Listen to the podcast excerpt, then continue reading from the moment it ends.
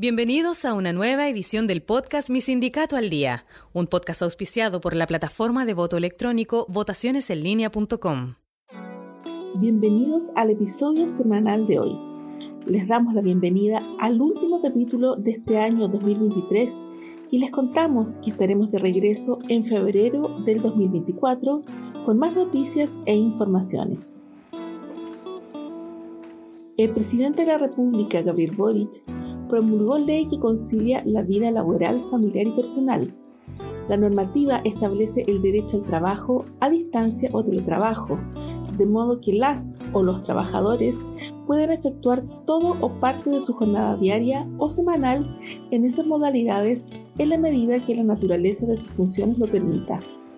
Quienes podrán acceder serán las o los trabajadores que tengan el cuidado personal de un niño o niña menor de 14 años o que tenga a su cargo el cuidado de una persona con discapacidad o en situación de dependencia severa o moderada, no importando la edad de quien se cuida. Debe tratarse de labores de cuidados no remunerados. La ministra del Trabajo y Previsión Social, Janet Jara, se refirió a la nueva normativa. Esta ley tiene por objeto que más mujeres se puedan incorporar al mundo del trabajo, que vivamos más amablemente y que la familia y los niños también cuenten con la presencia de sus padres real y concretamente.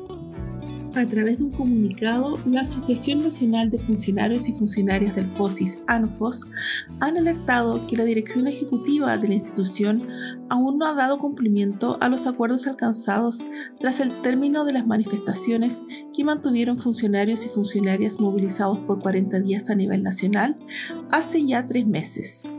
Desde ANFOS explican que la renovación de la flota vehicular institucional, la instalación de una mesa de trabajo para la conciliación de la vida familiar, personal y laboral y avanzar en el desarrollo de la carrera y movilidad interna son puntos cruciales que aún no han sido cumplidos y que forman parte del acuerdo firmado con la dirección ejecutiva del FOSIS, el que contiene 17 puntos prioritarios.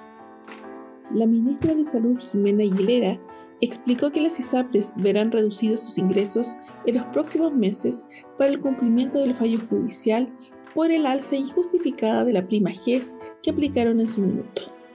La gente va a percibir una baja en los cobros que va a ser relevante, en algunos afiliados de algunas ISAPRES muy relevantes, dijo Aguilera.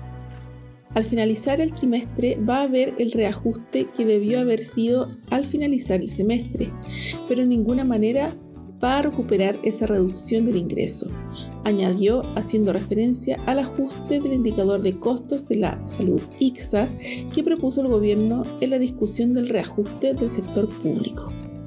Codelco y SQM lograron un acuerdo y anunciaron una asociación público-privada para desarrollar en conjunto las actividades productivas y comerciales en el Salar de Atacama.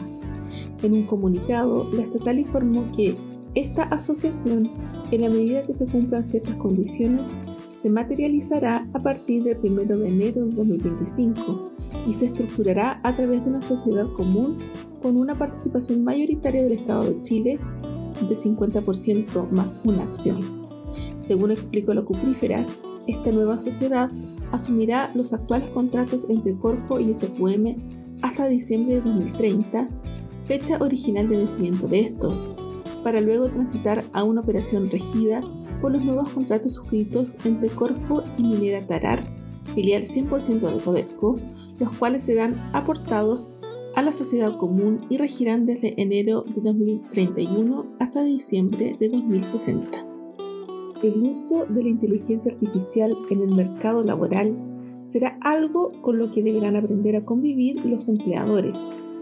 Al menos eso es lo que arroja un estudio de la consultora EI, cuya muestra consideró 17.050 trabajadores y 1.575 empleadores en 22 países, incluida América Latina a través de Argentina, Brasil, Chile, Colombia y México.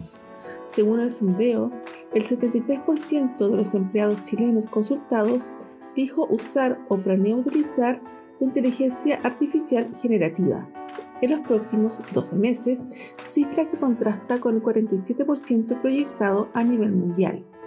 En relación con el género, Las preferencias son bastante dispares a nivel local, ya que el 83% de los hombres señaló que usa o usará la inteligencia artificial en sus labores, mientras que las mujeres llega a 53%.